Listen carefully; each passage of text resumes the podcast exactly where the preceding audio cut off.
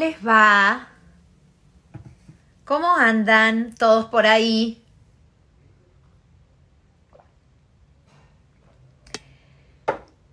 Ay, necesitaba tomar un poco de agua antes de hablar con ustedes porque de tanto hacer eh, videollamadas, eh, meet con los workshops, eh, hablar con mi familia por el, el grupo de WhatsApp, etcétera, etcétera, uno está afónico. Entonces, les voy a dar un consejo que recién se lo di a mi familia también.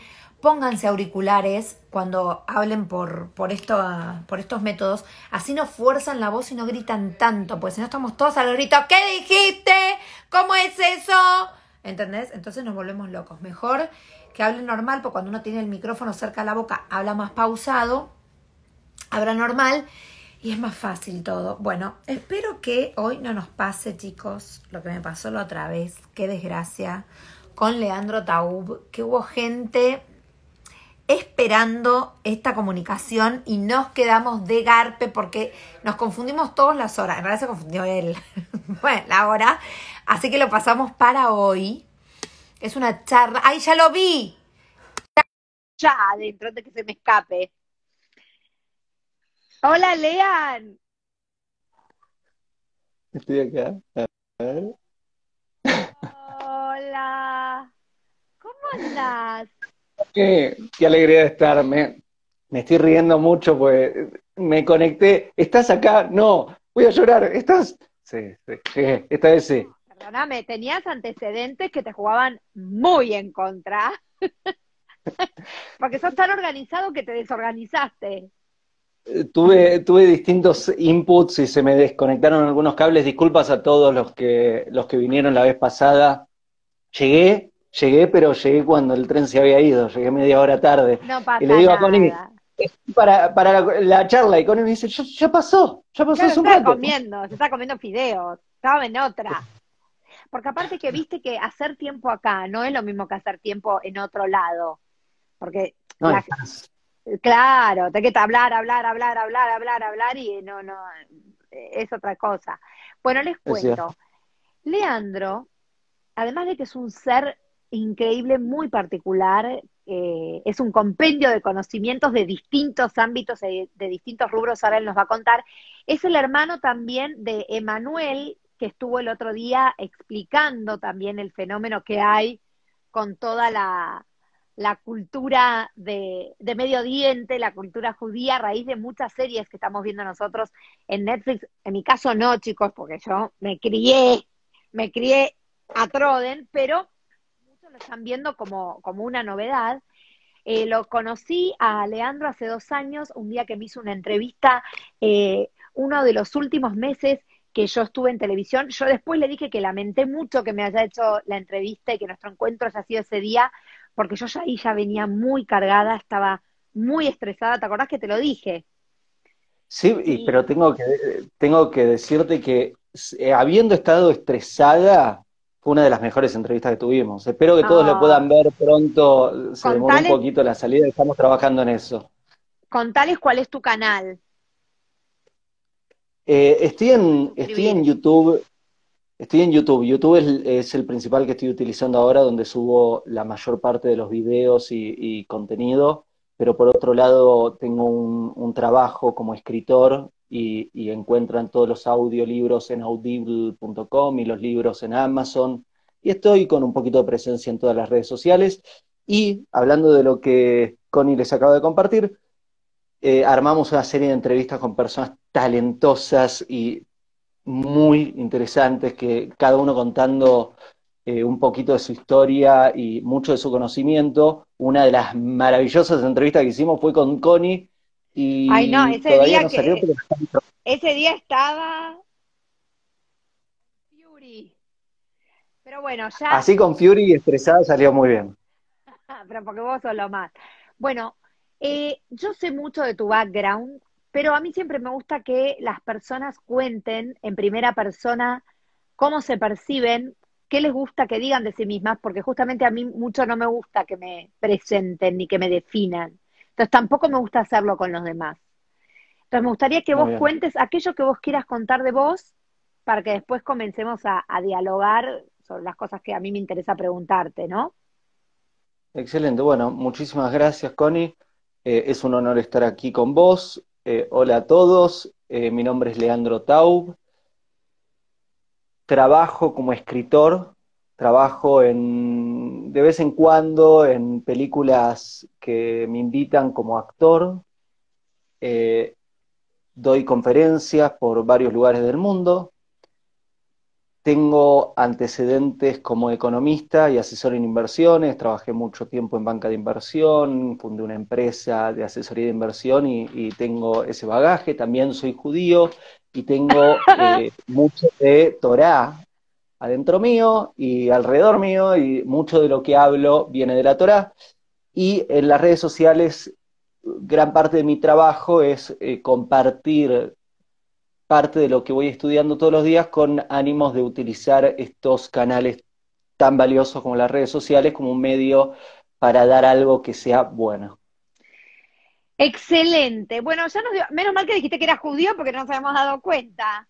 Si no nos decías... No se me nota. No, no se me nota casi. Pará, igual te decía algo. Estás mucho más eh, disimulado, por ponerle un término, que la primera vez que yo te vi yo estaba con el pelo eh, blanco y la barba blanca, ¿no? Sí, tenías el pelo blanco, la barba blanca larga, eras un jasídico, te faltaban los peyes. Eh, es cierto, es cierto. Me los, tiro por atrás los peyes. Te sacaste 10 años, de, 20 años de encima, no sé cuánto. Igual me gustaba ese look porque era muy particular, era imponente. Y te, con un sabio. Funcionaba bastante. Ah, te funcionó bien, ¿eh? Bueno, mira, ya que te metiste ahí, ¿Cómo se combina un economista con actor, con escritor, con un estudiante de la Torah? ¿Cabalá también estudias o solo Torah? Bastante, bastante, sí. Con un estudiante de la Kabbalah, ¿cómo se combina todo esto dentro de la misma persona? En la vida cotidiana estoy hablando. Claro, eh, muy buena pregunta. Eh, la, la, Torah tiene algo muy especial que, a diferencia de por ahí otras prácticas de, de gran componente espiritual, eh, la Torah nos, no solo nos pide, sino prácticamente nos obliga a ser materialistas.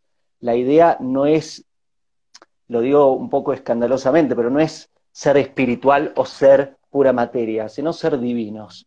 Dios dice, no te coloqué en el mundo para que huyas del mundo y te dediques a flotar en, una, en un mat de yoga y no te involucres en el mundo. Si te coloqué en el mundo, es para que eleves al mundo, es para que te involucres en el mundo, te involucres en la materia y logres tu misión y logres hacer algo bueno con la materia.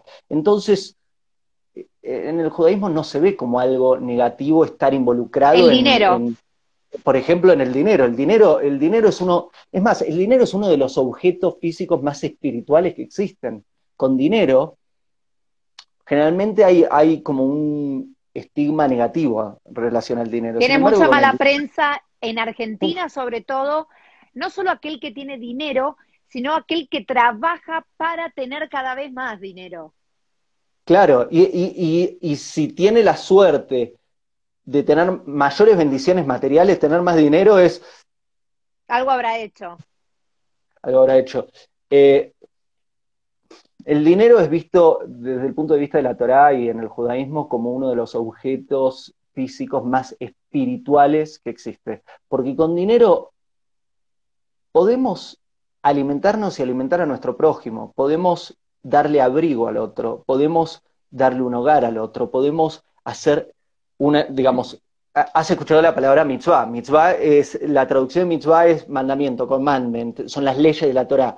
Cuando un ortodoxo te dice la mitzvah, la mitzvah, como la principal, hay 613 de las cuales se derivan miles de detalles. Cuando un ortodoxo te dice la mitzvah, la, número uno, la mitzvah se refiere a la tzedakah. ¿Qué es la tzedakah? Caridad. Porque se considera caridad una de, una de las acciones más grandes que puede hacer un ser humano en su vida. Dar dinero, vos pensás que estoy colocando mi esfuerzo mi tiempo, mi trabajo, mi vida en obtener dinero y se lo doy a alguien gratis sin pedir nada a cambio por el bien del otro. Es dedicar la vida al servicio del otro. Eh, creemos que con el dinero se puede hacer muchísimo, muchísimo bien. ¿Vos sos ortodoxo? Yo soy lo que se llama Modern Orthodox, un ortodoxo moderno o un muchacho en el camino de Teshuvah. Soy Shomer Shabbat, respeto Shabbat, eh, soy casi completamente, respeto kosher, uso la kippah, la tenés por ahí. muy bien, sí. Este, Pero te haces el tefilín todas las mañanas. Me hago el tefilín, lo tengo por ahí, hago amidad, hago el, el cuando arranca el día, el modeaní, el, me acuesto antes, con el shemá. Sigo muchísimo. No, me acuerdo si me diste un beso cuando te vi. ¿Nos saludás con un beso a las mujeres o no? Probablemente sí, porque esa, esa parte todavía no he todavía no. pero no boludo. no, a, ver, respeto mucho las leyes de eh, la, moderación y, de la modestia. Sin embargo, eh, no, no he llegado al extremo de, eh, de no contacto, sí, pero sí, por ejemplo, no me permito estar en un cuarto cerrado con una mujer ah, por eso cuando nosotros hicimos la entrevista había otra persona. Habían varias, claro. Yo no me, no me permito estar en un cuarto solo con miedo que te ataque? Es que, es que estar, estar a solas. ¿Por qué no puede estar un hombre a solas con una mujer? En un cuarto, claro, es una muy buena pregunta. Porque, porque tratamos de poner cercas alrededor de lugares donde no queremos caer. Es como si hay un pozo en un campo, se pone una cerca para no caerte en el pozo. Para, ¿Y dónde se ah, pone la cerca? Sería no, un, no caer en la tentación, más líbranos del mal, amén. Exactamente, exactamente. El problema no es per se estar en un cuarto solo con, una mujer. El problema es que estando en, el en un cuarto solo con una mujer, ya hay intimidad. Aunque no pase nada, ya hay algo de intimidad porque e, es privado el ambiente. Y no, es mejor evitar esa tentación y, evitar cualquier fantasía que pueda Y te hago una pregunta que parece eh, obvia, pero por ahí no lo es. Si hay alguien que es como vos, un modern ortodoxo, o sea, un ortodoxo moderno, pero que es gay, ¿no puede estar con un varón o en el mismo cuarto y con una mujer sí o tampoco? Es muy buena pregunta y es un tema muy interesante el que acabas de tocar. Eh, Generalmente en el Modern Orthodox no encontrás mucho eh, gay. Basta, terminala. Pero terminala. es verdad, es verdad, es verdad. Y, acá no, no, vengo con algo moral. ¿Pero por qué? ¿Por qué decís que no? De ese lugar, pero... Que no eligen estar... Vos querés decir que un hombre que es gay no elige esta modalidad de vida normalmente. Es, a eso te referís. exactamente, digamos, básicamente porque porque son dos caminos que se encuentran. Entonces, que se encuentran como que se contradicen, me refiero, que hay un conflicto ahí.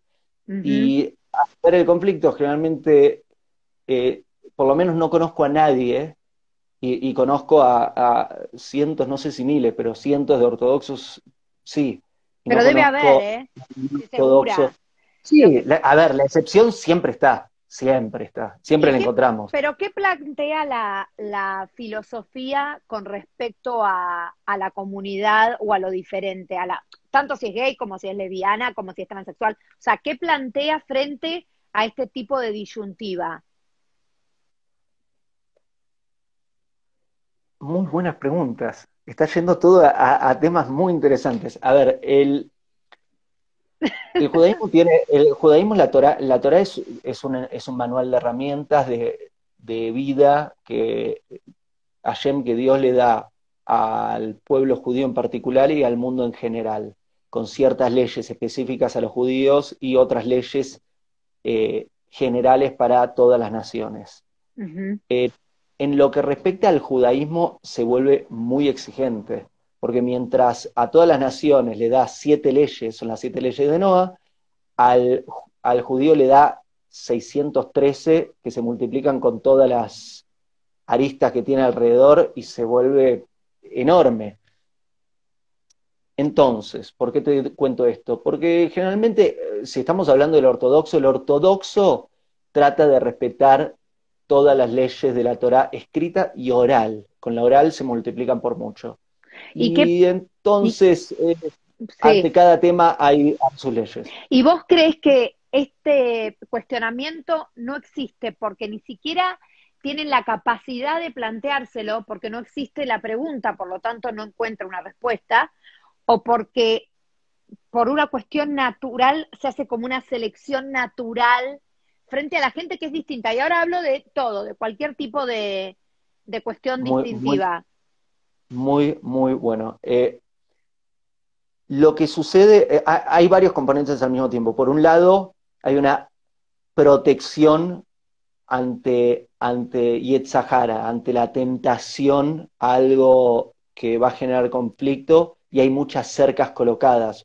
Por eso es que, mira qué interesante, que el judaísmo está, el judío está desde antes que los persas, antes que los babilónicos, antes que los asirianos, antes que el imperio griego, antes que el imperio romano, antes que los egipcios. Sin embargo, todos esos imperios desaparecieron y el judío no desapareció.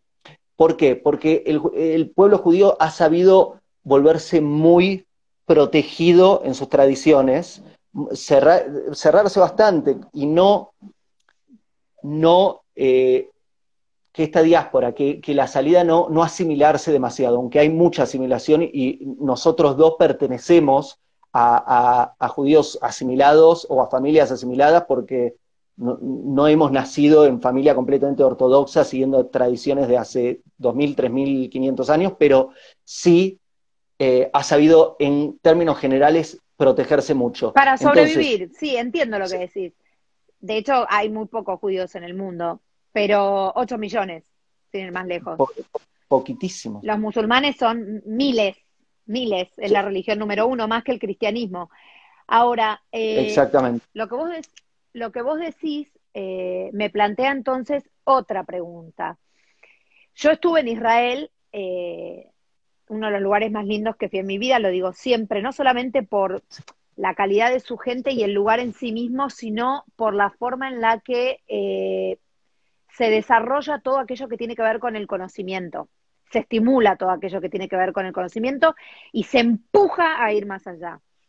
Ahora, no puedo dejar de eh, ver también que tiene una gran contradicción, muchas tiene, pero bueno, una que fue la que más me llamó la atención, que es como en el universo del Israel moderno, las mujeres son iguales a los hombres, porque los dos van al servicio militar, los dos portan fusil, los soldados y las soldadas están exactamente igual en la calle, sí. pero a la hora de la religión están totalmente separados. La distinción entre hombres y mujeres en la religión israelí es abismal y contrasta muchísimo con los otros ámbitos donde se mueven. Totalmente cierto, sí. Es como, de, día, bueno, vamos todos con el arma, eh, con el AK-47 o lo que sea, pero cuando vamos al templo o al muro de los lamentos, las mujeres de un lado y los hombres del otro. Es cierto. Eh, eh, es un tema que hay que tener cuidado de no quedarse en la superficie y entender el porqué, porque cuando entendés el porqué es súper interesante. tenemos que revisarlo con ejemplos para, para, que veas, porque todo tiene un porqué. Por ejemplo, una de, una de las cosas que se dice es, ¿por qué en las sinagogas se separan? Están los hombres por un lado y las mujeres por el otro. ¿Por qué no se mezclan? ¿Sabes por qué? Porque Hashem, Dios, si yo estoy en una sinagoga y le rezo a Dios al lado de mi mujer, Dios se enoja conmigo. ¿Por qué? Porque la Torah me dice que si estoy en un lugar público, 100% de mi atención tiene que estar en mi mujer. Yo no puedo estar rezándole a Dios al lado de mi mujer. Entonces, para poder rezarle a Dios, yo no puedo tener a mi mujer al lado, porque si no es una falta de respeto con, a mi mujer, y Dios jamás me permite faltarle el respeto a, mi esposa. Pero eso dónde está, eso está en la Torá. Sí, todo esto, todo esto lo que yo te estoy diciendo son respuestas hasídicas que tienen que ver con la tradición oral, con, con el hasidismo y con la interpretación de la cábala de, de, todo lo que hay. Sí, yo, vengo, yo estoy muy de, digamos, yo soy un moderno ortodoxo hasídico, digamos. Pero son ejemplos así. lo de la serie poco ortodoxa, le cuento a la gente, nos están bombardeando preguntas, después vamos a dejarlos hacerles preguntas a Leandro alguna, pero, pero la verdad que es tan fascinante y tan extraño a la vez y tan cercano y tan lejano que e, e, es imposible no quererse adentrar más en un universo que, que tiene que ver con lo moderno y tiene que ver con lo antiguo. Es como lo que te decía yo recién, conviven ambas cosas. Y es muy interesante también, como vos, que sos un hombre que viene de una carrera tradicional, si querés, como es la economía, te has volcado a lo espiritual, en una de las religiones, en la religión, una de las religiones más antiguas, en un mundo que cada vez es más distópico. ¿Qué te pasa ahora? Vos estás en México, contémosle a la gente. ¿Qué te pasa ahora con esta pandemia? ¿Qué cosas ves? ¿Qué cosas aprendiste?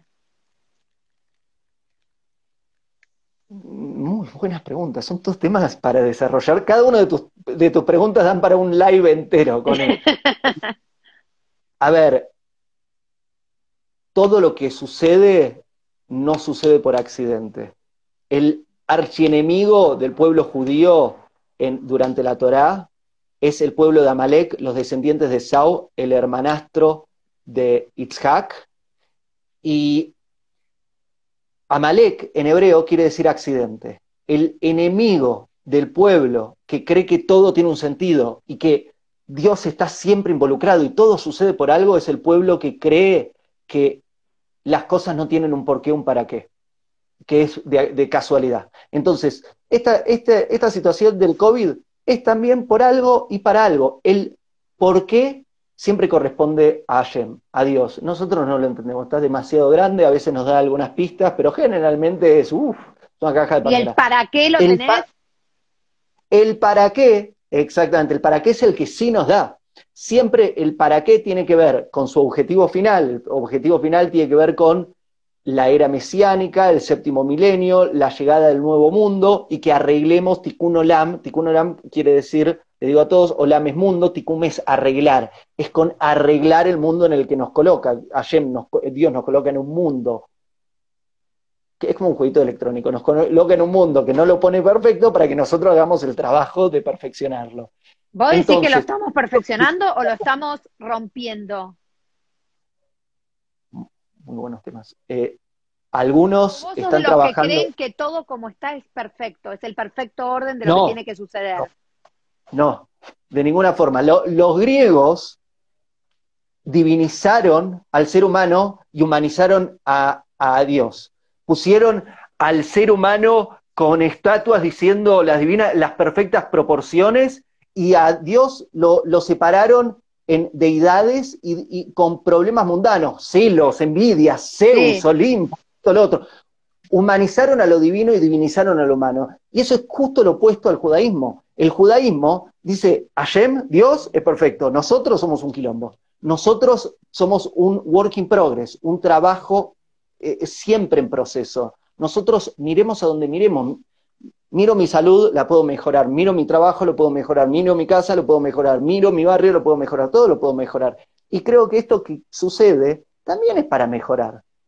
Hay algunos que están haciendo cosas bien, otros no tanto. ¿Y qué, con qué herramientas, con qué herramientas eh, contás vos que podés compartir con nosotros para transitar mejor este periodo de incertidumbre que aparentemente no tiene un horizonte conocido por lo menos, ¿no? Que, es el día después. Para mí no existe el día después, para mí es el día de ahora, pero no importa. Mucha gente lo vive como el día después.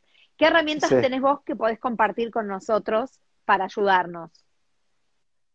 Eh, creo que tenemos que separar nuestro día de forma, eh, creo que la disciplina es, está altamente vinculada con la sabiduría y con el crecimiento y que necesitamos tener una muy buena organización de nuestro día y disciplinado y mucho más ahora eh, en una situación eh, de límites más estrechos, donde casualmente la historia ha demostrado que la mayor creatividad e inventos suceden no cuando la persona tiene total libertad de, sin límites, sino cuando está limitado. Acotada, sí acotado. Entonces me parece que es una gran oportunidad. Yo lo que sugeriría es, hey, eh, salud, ¿qué es lo que tengo que hacer y cómo lo voy a hacer en un espacio limitado y en una situación limitada? Estudio. El estudio, no sé, el estudio no se acaba en la secundaria o en la universidad. El estudio es algo que tenemos que hacer todos los días, porque el mundo evoluciona y el que no evoluciona mínimo con el mundo se va atrasando con el mundo. Es, es la persona que ya no puede usar el nuevo celular o la computadora le cuesta hay, hay que hacerle, Hay que hacer el esfuerzo todos los días para ir. A la, es más, vos, vos hablaste. Es más, Connie, en la entrevista vos hablaste mucho de esto. Vos, vos hablaste muy bien. Ya no me acuerdo, porque fue hace como más de dos años. ¿Qué dije? Habías hablado de, de cómo evoluciona todo el social media marketing y hablabas de lo importante de estar entendiendo las tendencias. Es más, es más, esto para todos. Connie hace dos años me dijo, Leandro, en esa entrevista me dijo, Leandro, los videos no son más horizontales, son verticales. Entendiendo hacia dónde iban las tendencias. Y este video está siendo vertical, ¿eh? Es vertical, sí. Eh, no me acuerdo, la verdad, porque fue hace mucho y yo voy viendo cosas que vienen. Ahora te voy a decir otras, seguro, que no tienen que ver con esas. Por favor. Eh, pero creo yo que dijiste algo muy increíble que tiene que ver con la, el permanente estudio, el nunca dejar de aprender, que es un pensamiento eh, muy budista también y que además nos permite a nosotros, los seres humanos, ser flexibles en el conocimiento, instalar permanentemente las actualizaciones de nuestra propia app eh, de nuestro propio software, que es el cerebro, creo que mucha gente se queda con lo que sabe y le cuesta mucho reaprender, no somos todos iguales. De hecho, tengo un amigo que te lo voy a presentar que te va a encantar, que se llama Gus Balbontín, que lo que está haciendo en Australia es formar justamente una escuela de la que no egresás nunca, es perpetua. O sea, vos empezás y no, no terminás nunca hasta que te morís. Es vitalicia. Es increíble el proyecto de él. Entonces, eh, ay, se nos colgó Leandro, chicos. No. No sé si me escuchaste todo lo que dije. ¿Escuchaste? Me fuiste al final, sí. Es, vitalicio el, colegio este. Y quería saber vos de qué te nutrís, qué, cuáles son tus referentes, de quiénes aprendés, además de la Torá. Eh, eh, ah, el, el asterisco del final de la pregunta fue clave. A ver, eh, soy, me gusta muchísimo estudiar y, gran parte de mi día se trata de estudiar. Espera, chequea tu conexión porque te estás tildando. A ver. Ay, esto, ese es México, México. Se está tildando mal, sí, ahí está. Encima la gente está recopada. Ahí está. Eh, lo, que, lo que te decía sobre el estudio.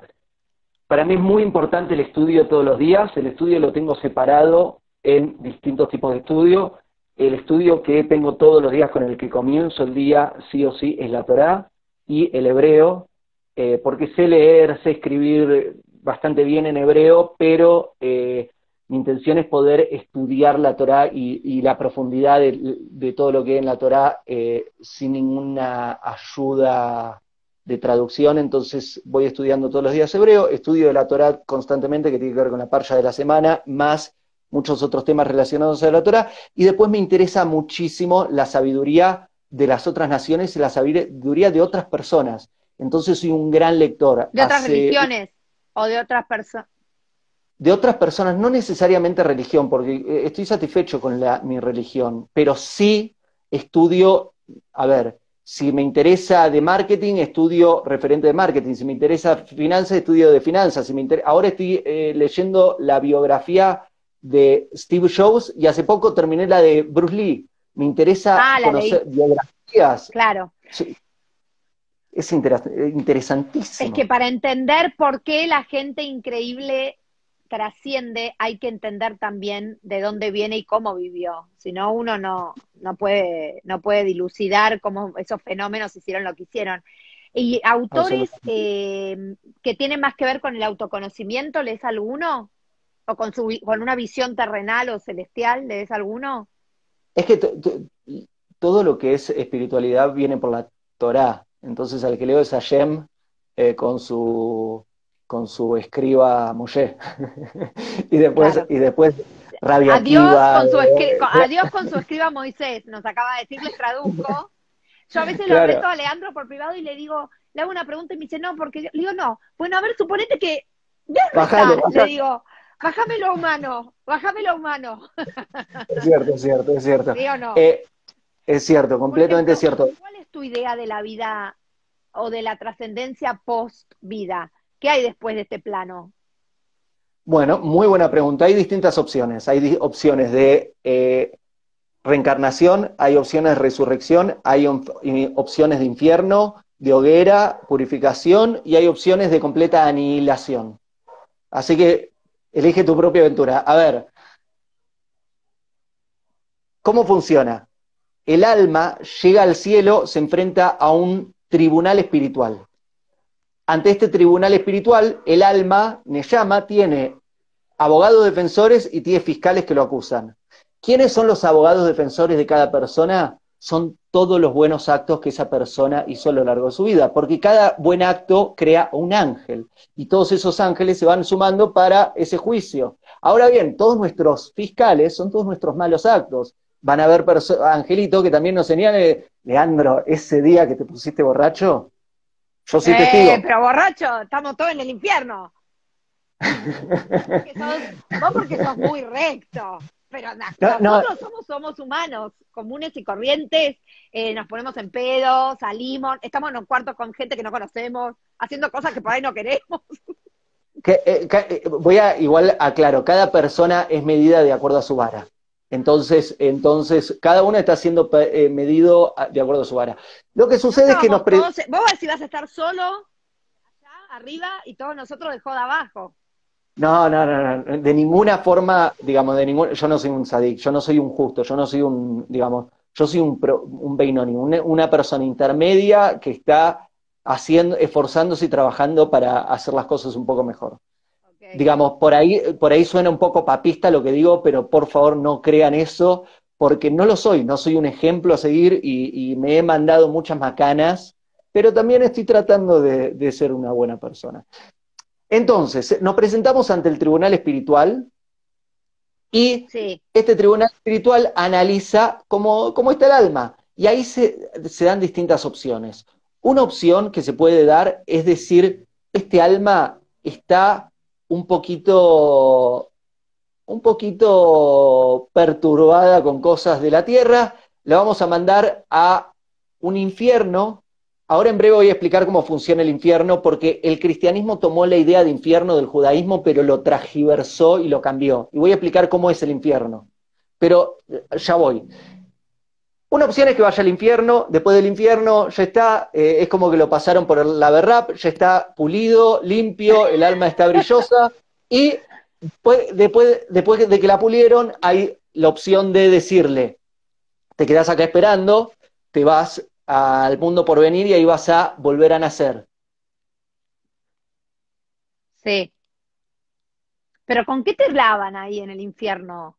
¿Con qué te purifican, ponele? ¿O es un decir? Ay, justo se nos quedó ahí, chicos. Estamos todos en el infierno. Todos por purificar. A ver. Es malísimo tu wifi, Lean. Pido, pido, pido disculpas. Poco. Se te está desconectando todo.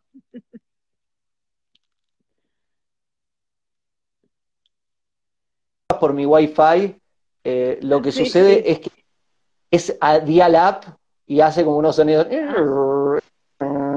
Y después. Sí, sí, malísimo. Eso es un 0610. ¿Cómo, ¿Con qué se lava en el infierno?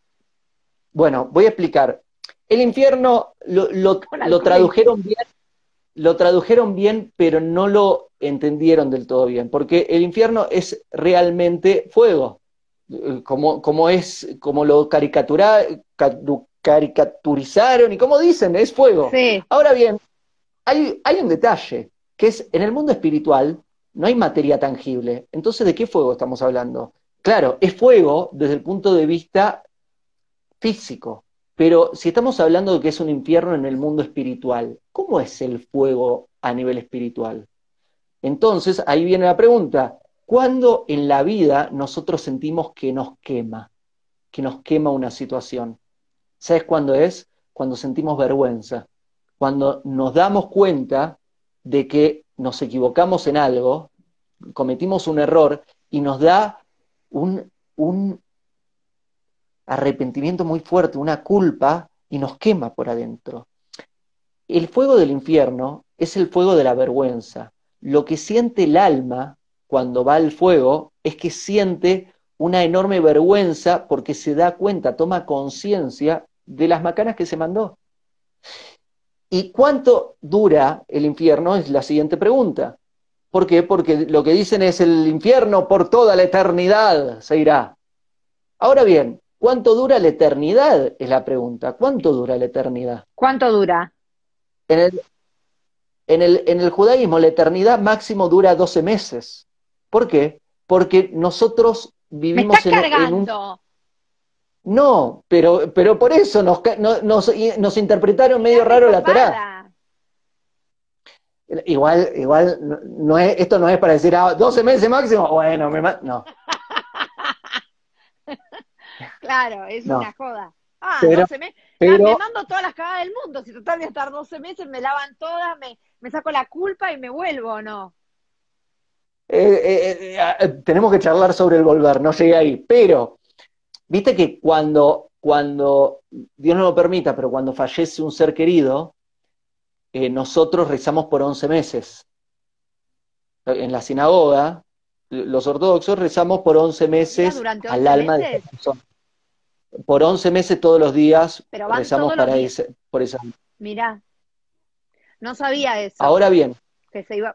bueno, no, nosotros cuando, cuando alguien fallece, alguien directo, se reza por 11 meses. ¿Y por qué por 11 dónde se considera directo? Eh, padre, madre, esposa, esposo, eh, hijos, hijas, o también eh, se puede rezar por otra persona. sí, hermanos también, hermanos y hermanas. Y también se puede rezar por otra hermano no. ¿O sí? No obliga, no, no, está no es obligatorio el cuñado primo hermano, pero voluntariamente uno lo puede hacer. Ok, pero por eso quería saber qué entendían por directo también, o sea, qué es la microfamilia, si querés, de alguna manera. Claro, son, los directos, son papá, mamá, hermano, esposa, hijos. Ok, ok. Y, y es muy interesante porque, ¿por qué se reza por 11 meses? Porque lo que creemos es que si va a estar en el, en el infierno, ese alma, realmente lo que creemos va a estar un día. ¿Cuánto es el máximo que puede estar? 12 meses. Pero, no vamos a ah. rezar por, pero no vamos a rezar por 12 meses porque no queremos que pase vergüenza el alma. Por las dudas, 11. Entonces lo que se reza es 11. ¿Y por qué, por qué son 12 meses? Porque nuestro calendario dura dos, es un año y se vuelve, todos los eventos se vuelven a repetir Pesach todos los años, Rosh Hashanah, Yom Kippur, todo, todos los eventos se vuelven a repetir todos los años. Entonces, es 12 eh, meses el máximo. Volviendo a la pregunta inicial, al alma le pueden decir, te, te vas a purificar, le pueden decir, no terminaste tu trabajo, volvés al mundo para terminarlo, le pueden decir, terminaste tu trabajo, pero te vamos a mandar al mundo para que ayudes a alguien. Hay almas que bajan al mundo simplemente para hacer un favor. Eh, te pueden mandar de vuelta al mundo para hacerle un favor a alguien, o te pueden decir, ¿sabes qué? No tenés que volver, eh, vas a esperar acá hasta el mundo por venir, hasta el paraíso, y vas a, va a haber resurrección, vas a volver a nacer en el mismo cuerpo en ese momento. También puede pasar de que te dijeron, vos no tenés que volver a nacer, pero por el mérito de tu pareja te volvés a nacer. Ah, no, ¿en serio? Sí, sí, es así. ¿Por qué? Porque por nosotros... transitiva... Exactamente. Digamos, tu pareja te puede meter... Sí, es que nosotros estamos destinados a encontrar a nuestra otra mitad en nuestra primera reencarnación. Esa es una cosa muy interesante también que tiene el judaísmo, a mi entender, quizá versus otras religiones, algunas cosas a, favor, como digo yo siempre, no existe lo perfecto, pero me parece que, que se puedan casar los rabinos, que se fomente, que formen su, su familia, es algo que baja mucho la, lo espiritual a lo terrenal, porque en definitiva la vida es acá en la tierra, y hace que eh, la persona pueda dar em, consejos desde un lugar más cercano. Completamente, completamente. Al punto tal que el Cohen Gadol, Cohen Gadol es sumo sacerdote. El sumo sacerdote, el sacerdote más importante de la religión judía, eh, no puede serlo si no tiene esposa e hijos. Mira, si no tiene hijos, ¿y si es estéril? Si, no tiene familia. ¿Y si es estéril el tipo? Es un tema. tendría que averiguar esa parte. Ah, bueno, averiguá. Porque hay cosas, ustedes dan por sentado que todo funciona, que todo funciona, pero somos, o sea, Es verdad. Por ahí le hacen, o por ahí le hacen eh, análisis antes para saber que seguro no sea estéril. Estoy segura que hacen eso. Mirá si van a dejar semejante dato librado al azar. La verdad, la verdad no, no sé si se hacían, digamos, estudios, estudios de estudios de, de no sé cómo se dice, quiero decirlo de una forma correcta. Bueno, no sé si se hacían ese tipo de estudios en la antigüedad. Hoy sí. Y no, en la antigüedad estaban en el horno, pero estoy segura que ahora con la con el poder que tiene esa persona y la responsabilidad que conlleva, estoy segura que eso se, se controla, se puede controlar por lo menos desde la clínica, digamos, ¿no? Lo mismo con la mujer, que elija.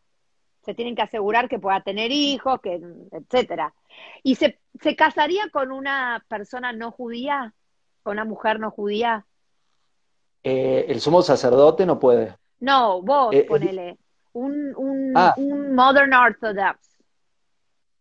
Eh, a ver, sí hay, hay matrimonios mixtos en el judaísmo, sin embargo, no se alientan. Si me preguntas a mí en particular, no, yo no, yo, yo no, digamos, el judaísmo es algo muy importante en mi vida y mi intención es construir una familia judía y, darle valores judíos a mis hijos y, no quiero meterme en problemas a mí, a la otra persona y a mis hijos. Entonces, eh, no, no, no, no, lo, no lo considero. Claro, tiene que ser alguien que comulgue obviamente con, esta ideología, con comer kosher, eh, con hacer los rituales a diario que implica eh, yo veo algo que se repite mucho, mucho en personas, quizá no con tu nivel de compromiso para con el, pueblo y la religión, pero sí en las familias judías, que es que se ponen de novios con chicas no judías, pero nunca se van a casar. Yo muchas veces, cuando viene una chica de mis amigas, muy amigas, me dice, ay, no sabes, Conocilio, ¿te puedo decir algo? Yo sé que el pibe está re enamorado, sé que vos estás re enamorada, no se va a casar nunca con vos. Y siempre me terminan diciendo, tenías razón.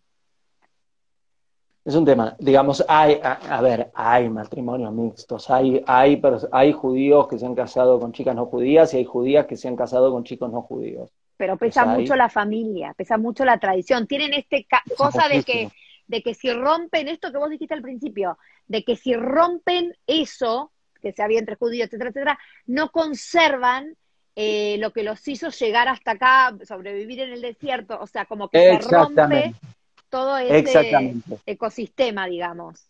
Exactamente, creo que hay un punto que es muy importante ante lo que acabas de decir, eh, Connie, compartirla a todos, que es un detalle que por ahí no todos lo saben. El judaísmo se transmite a través de sangre, no es, no es algo que se transmite de otra forma. Y el, si el judío con la judía no se casan, si no se casan judíos, el judaísmo se pierde y es una religión que existe hace 3.400 años. No, hace 3.400 años, si, si, lo contamos desde, desde la Torá, casi 4.000 años si lo contamos desde Abraham. Y depende, al transmitirse por sangre, depende de que el matrimonio sea, sea judío, porque si me caso con una mujer eh, no judía, mis hijos no van a ser judíos. Por eso lo entiendo, por eso te digo que me parece que muchas veces sucede que el hombre tiene la voluntad porque se enamora genuinamente de una chica, pero a la hora de decir, bueno, va a ser la madre de mis hijos, contraigo matrimonio con esta persona, lo he visto muchas veces que no se llegan a casar, así como otras veces también tengo amigos que son matrimonios mixtos, pero son los menos, son los menos si la chica no se, no se convierte, hay todo lo que lo aprueben en Israel, todo la mar en coche.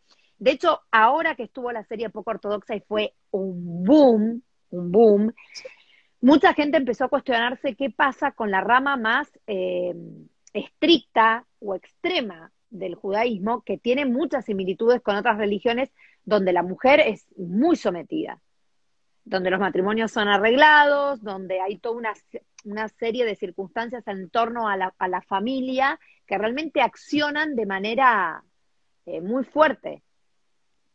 Es, un tema muy eh, es un tema muy delicado el que acabas de tocar, Connie. Eh, no vi la serie, tengo que admitirlo, entonces no, puedo hablar de la serie en, en, específico, pero sí debo decirle a todos que, no la vi, lo siento, pero debo decirle a todos de que no, lo, no todo lo que ven en la tele es cierto. Pero esa es una historia real, ¿eh? es, es, la biografía de una mujer eh, que, se, que se fue, que se escapó, digamos, se fue a Berlín. Ok, pero, ok, pero no sé, digamos, un caso excepcional no es la generalidad. La generalidad no es la mujer eh, está eh, en una situación desfavorable en el judaísmo, porque exactamente es lo opuesto. El judaísmo es la religión que tiene matriarcas, que tiene juezas. Y no estoy hablando ahora, estoy hablando desde hace cuatro mil años antes, antes de que sea una moda, digamos, antes de que el mundo entienda que es necesario. Primer, eh, digamos, Hashem, Dios, al primer patriarca Abraham, lo agarra y le dice, todo lo que te, diga, te diga tu mujer Sara, hacele caso. ¿Por qué? Porque Sara está en un nivel más grande que vos. Eso, la Torá te lo dice, chicos, eso lo dice hace 3.400 años antes de todo esto. El judaísmo tiene matriarcas, tiene juezas, tiene profetas, tiene, tiene, pero personalidades femeninas muy importantes. Y hay que tener mucho cuidado porque uno no tiene eh, generalmente en un mundo no religioso, no ortodoxo, no tiene las herramientas y no entiende cómo funciona a, jugar algo distinto. Eh, por ejemplo, vamos a uno de los temas muy controversiales del mundo secular ante el mundo religioso, y esto no solo pasa en el judaísmo, esto también pasa con el mundo árabe y con, con otras religiones donde la mujer eh, utiliza elementos para ser más modesta. La burka, por ejemplo, la burka no se usa en el judaísmo, pero el mundo árabe usa en muchos países. Sí, vos estás hablando de la peluca para cubrirse el pelo, porque. Claro, o la mujer la, peluca. Porque claro, la mujer la peluca. como en, en, los musulmanes usan la burka para taparse la cabeza, el pelo, en el judaísmo se usa una peluca porque solo puedes descubrir tu pelo verdadero frente a quien es tu marido, porque el pelo se considera un arma de seducción. Por eso es Excelente. Que, por eso es que las mujeres cubren su pelo para no seducir al hombre a través del pelo. A, un hombre que no sea su marido, perdón. Excelente, excelente. El, tema, justo el tema que acabas de tocar, Connie, es espectacular, pero hay que entenderlo profundamente. Y, lo voy a tratar de, de, explicar con un ejemplo que no esté relacionado a la mujer, que esté relacionado al hombre. Connie, si yo conozco a una muchacha y voy a hablarle y le digo, escúchame, porque soy esto, porque tengo todo este dinero, porque he logrado todo esto, porque no sabes, cuando estuve en, eh, tengo estos premios, he hecho esto, conozco a estas personas, etcétera. ¿Yo estoy siendo modesto si me comporto así? No. De ninguna forma. Estoy siendo un idiota, pero perdón que lo diga así. No estoy siendo modesto. ¿Cuál es el problema profundo de no comportarme modestamente, es que estoy tratando de hipnotizar a esa muchacha. Lo que estoy tratando de hacer es que no me elija por quien soy, sino que me elija por lo que tengo. La estoy estimulando con objetos, tratándome a mí mismo como un objeto y diciendo yo soy el mejor objeto del barrio para que me elija. ¿Y sabes cuál es el problema de eso? Que está mal desde el principio y está mal después. Si ella me llega a elegir como un objeto, cuando ese objeto se va, la, relación no funciona. Si me elige por dinero y el dinero se va, yo, no te quería vos, yo quería el dinero. Pero vos decís que eso es equivalente a afear a la mujer.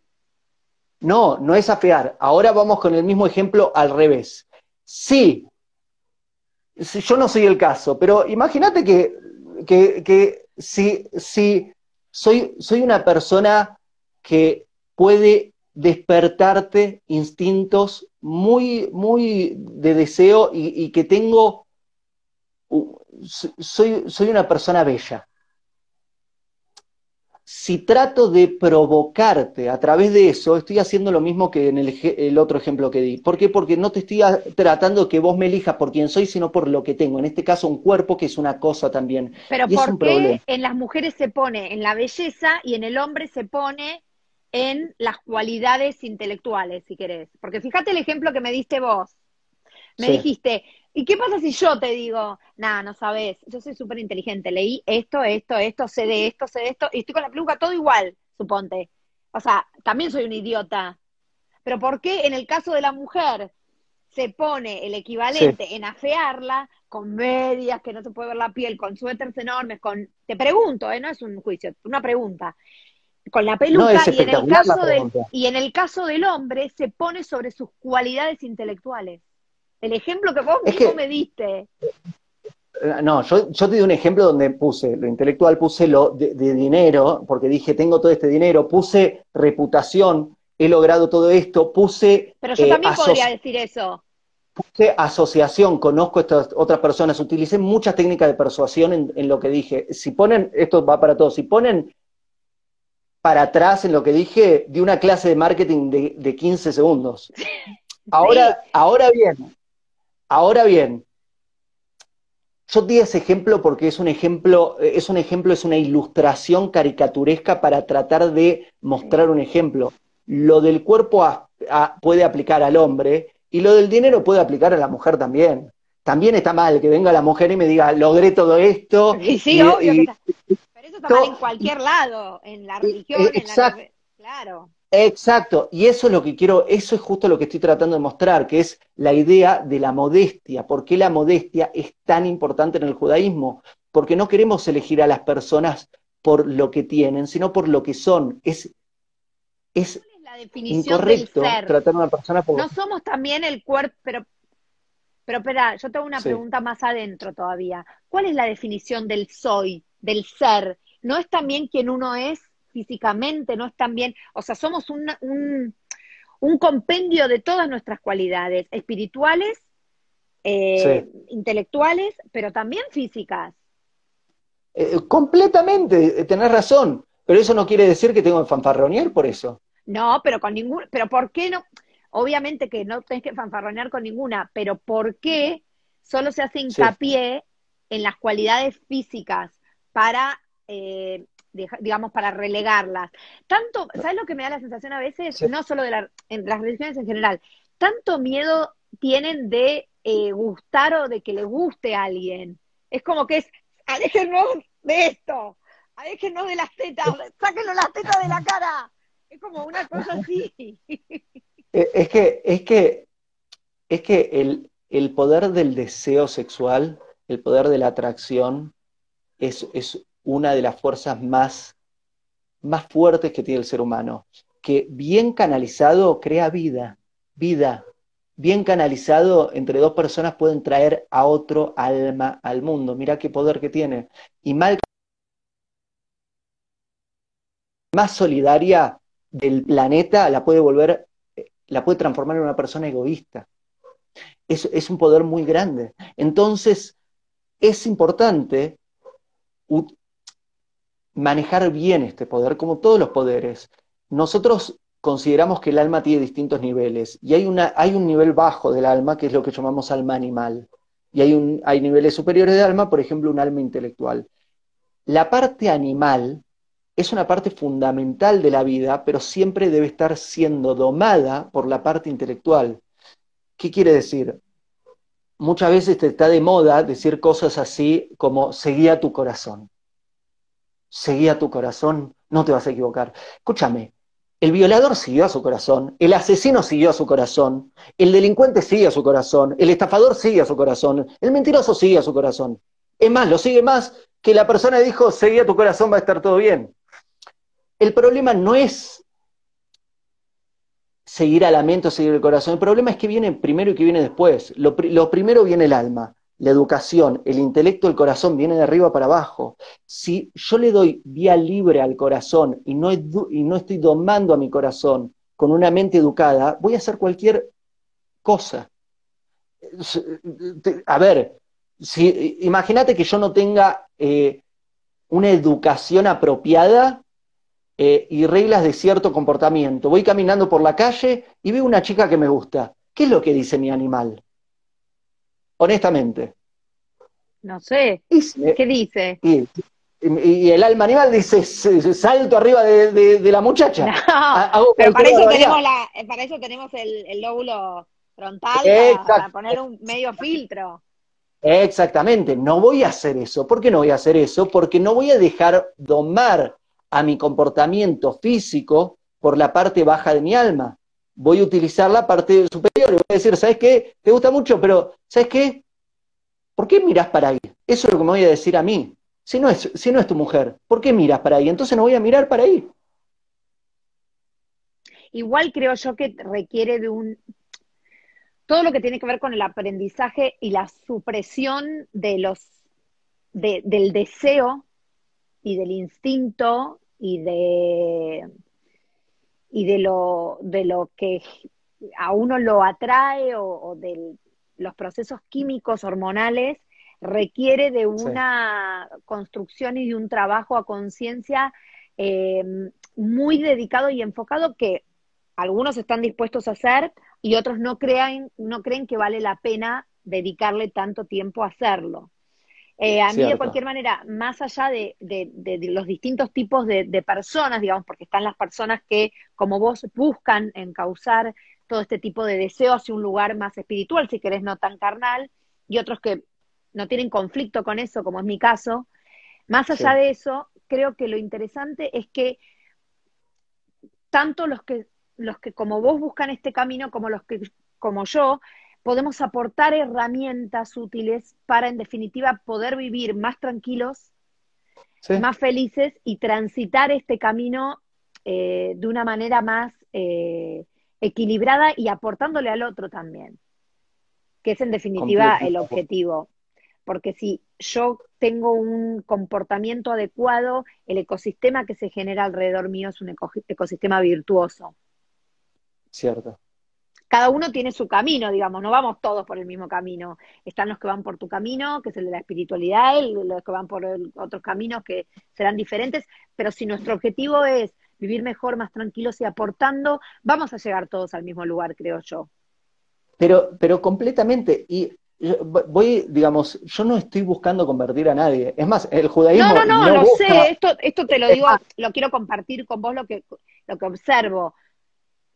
Eh, eh, quiero compartirle a todos, el judaísmo no solo no busca convertir a nadie, sino trata de rechazar toda persona que se trata de convertir. No, no, no, no es, un, no es un grupo que está tratando de sumar adeptos, tampoco enemigos de ninguna forma. Eh, se cree, y yo creo que todos, coincido con vos completamente, Connie, lo que acabas de decir, creo que todos pueden sumar me parece que todos tienen algo para sumar y cada uno elige la vida, elige...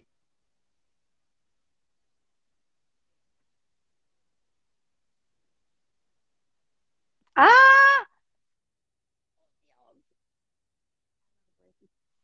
Ay, se fue. Quería, no sé qué dijiste. Porque ahora, después que termines esto, quiero que antes de que terminemos el vivo, algunas preguntas, dos o tres preguntas de la, de la gente que están pero escribiendo a lo loco. Sí, estaba viendo eso, no paran de llegar las preguntas. No, no, no. sí, sí, tremendo, tremendo. Y es que lo que decís despierta, eh, despierta conciencia y por otro lado también hace cuestionarse algunas cosas y obviamente con algunas cosas estarán de acuerdo, con otras no, no importa. A ver, acá eh, lo interesante que me parece a mí es que eh, Leandro tiene un camino recorrido que muchos no han hecho todavía y que lo tiene recorrido en muchas disciplinas. Él es multidisciplinario y eso hace que su visión sea más periférica, digamos, ¿no? El que sea un hombre de, economía, un hombre espiritual y un hombre también que trabaja en el plano de lo físico, porque es actor, eh, hace que combine una serie de cualidades no habituales.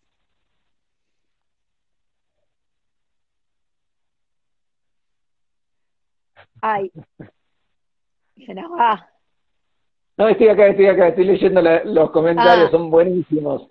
Hay, hay, hay, personas preguntando, muy interesantes, muy interesadas, hay personas. Bueno, elegí vos las preguntas, elegí vos las preguntas.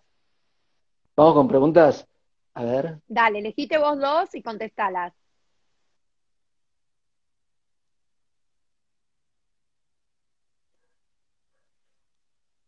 ¿Queda grabado el vivo? Eso pregunta, pero no, es para contestar, pero queda grabado. Sí, yo lo voy a grabar y lo voy a subir ahora. Bien, por favor. Eh, Andrea pregunta, ¿cómo se puede saber a qué vinimos? ¿Cuál es mi función en esta vida? Eh, Hashem, Dios le dice a, Adán, te los pongo en el mundo para que cuiden al mundo y eh, no cuiden al mundo, para que trabaje la tierra y cuides la tierra. Te puse en el Edén para que cuides el jardín del Edén y trabajes la tierra del Edén. Ahí le está dando dos acciones. Nosotros cuidamos por temor y mejoramos por amor.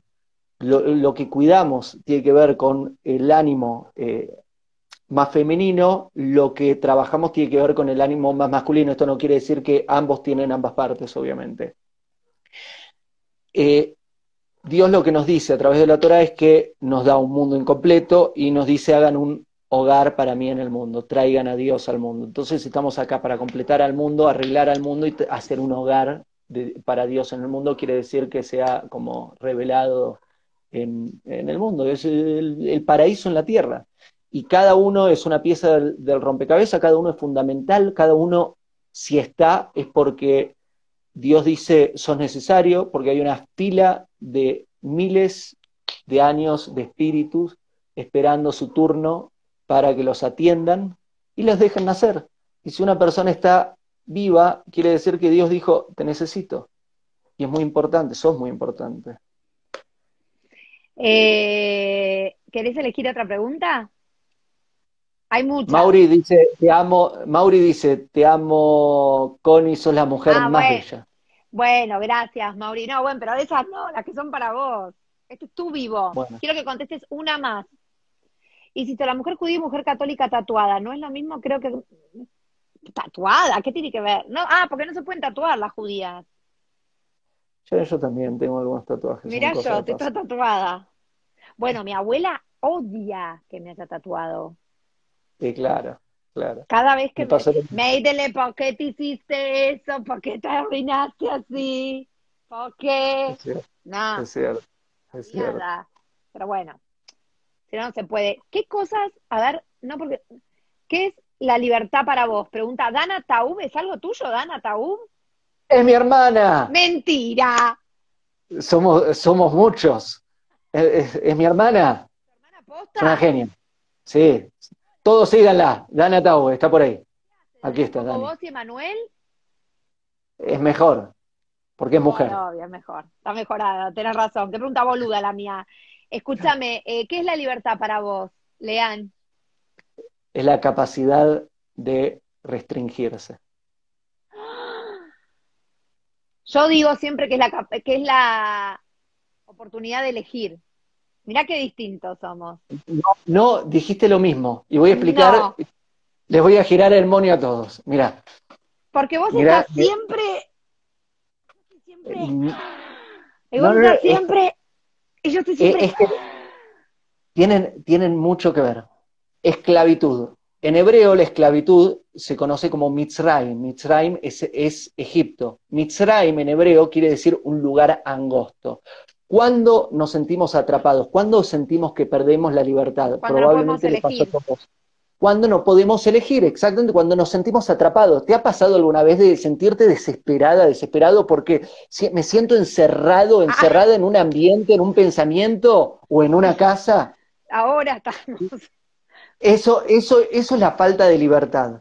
¿Y qué es la libertad? Según el judaísmo, la libertad es la, esa capacidad de elegir. Ahora bien, ¿por qué dije poder restringirnos?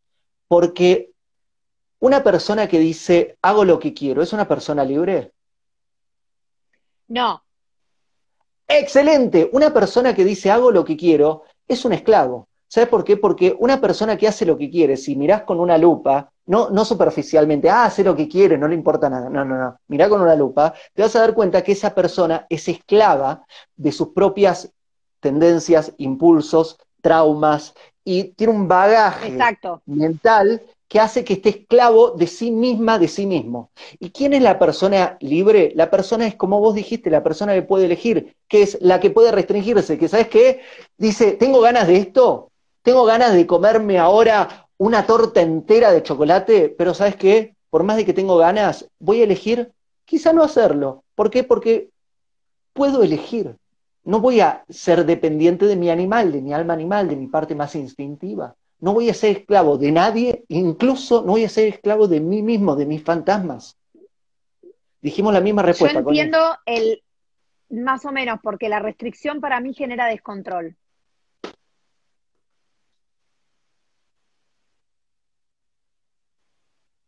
tarde o temprano la restricción genera descontrol. No, no estoy hablando de una de una por eso no me gusta la palabra eh, restringir. Entiendo, o sea, entiendo tu punto y coincido, pero ah, para mí también el que restringe, restringe, restringe, restringe, se limita, se limita, se limita, un momento explota y el día que explota, agarrate Catalina. Sí, pero ahí hay un eh, son dos, dos cosas distintas. Creo que lo que estás hablando es represión y son dos cosas distintas, restricción con represión. ¿Por qué? Porque es cierto, una persona que se reprime, que por ejemplo quiere hacer algo que está bien y no se deja, quiere ir para un lado y no se deja, puede, puede pasar que se transforme en una olla de presión, que en un momento, ¡pum!, explote la tapa de la olla de presión y salga todas las barbaridades para afuera. Yo no estoy hablando de eh, represión. Yo estoy hablando de restricción voluntaria. Tampoco estoy hablando de que alguien te restringe y te quita la libertad. Estoy hablando de alguien que puede elegir, como vos dijiste, que puede elegir y no es esclavo o esclava ni siquiera de sí mismo. Porque las mayores prisiones que hay en este mundo no son las prisiones físicas, son las prisiones mentales. Muchísimas personas atrapadas en sus jaulas mentales. Sí, en, pensamientos rumiantes. Exactamente, sin poder salir de ahí. Y salís de ahí pudiendo elegir voluntariamente, pudiendo hacer no lo que tenés ganas, sino lo que querés elegir, aunque te cueste muchísimo. es muy difícil, ¿eh? Muy difícil. Voy a, voy a completar esta respuesta con Benzoma en el Talmud, en Pirkei Avot. ¿Sabe qué dice? Ni, ni idea. Eh, me puedes dejar toda una vida acá sentada que si no me lo decís vos, no lo adivino. ¿Qué dicen el No sé, pero quiero que me cuentes. Benzoma dice, Benzoma dice, fuerte es quien doma sus impulsos. Fuerte no es el que tiene más músculos. Fuerte es quien doma sus impulsos. Es así. Es así. No sabía que lo había dicho él, debo reconocer, tampoco me voy a hacer la que leí el Talmud, pero sí es una, es una habitual en, en mi vida. De hecho, se confunde mucho las personas vulnerables con las personas sensibles con la fortaleza y no son antagónicas de ninguna manera. Completamente. Cuanto más sensible uno es al otro, más empático y, también más fortaleza requiere para resolver determinadas situaciones. Así que bueno, yo le agradezco muchísimo a Leandro, no sé si quieres decir algo más por esta charla hermosa, va a quedar grabado el vivo, eh, y quiero que lo vean en su canal de YouTube, porque además cuando vos te anotás, después te llegan notificaciones de lo que él va escribiendo, de lo que él va contando, de lo que él va diciendo, y está buenísimo. El canal de Leandro es, es Leandro Taub, ¿no? En YouTube es Leandro Taub Oficial. Ah, Leandro Taub Oficial, y después está también en Twitter, donde pasa, cap escribe cápsulas, microcápsulas de pensamientos, eh, Leandro Taub, ahí, así nomás, como, como suena, igual que acá en, en Instagram. Y en YouTube ya le dijimos Leandro Taub Oficial. Con eso es lo más, eso es lo que quiero decir. Y te agradezco por tu generosidad, te agradezco por, por estar dedicándole tanto tiempo, eh, esfuerzo y trabajo, porque probablemente, no sé si todos lo saben, detrás de cada video de Connie, detrás de cada acción que ya se publica, hay un enorme trabajo que una persona para estar en una posición de liderazgo en cualquier disciplina, más allá de lo visible, tiene que hacer muchísimas cosas que no son visibles. Y yo con, no, tenemos una amistad que de a poquito vamos desarrollando con los años.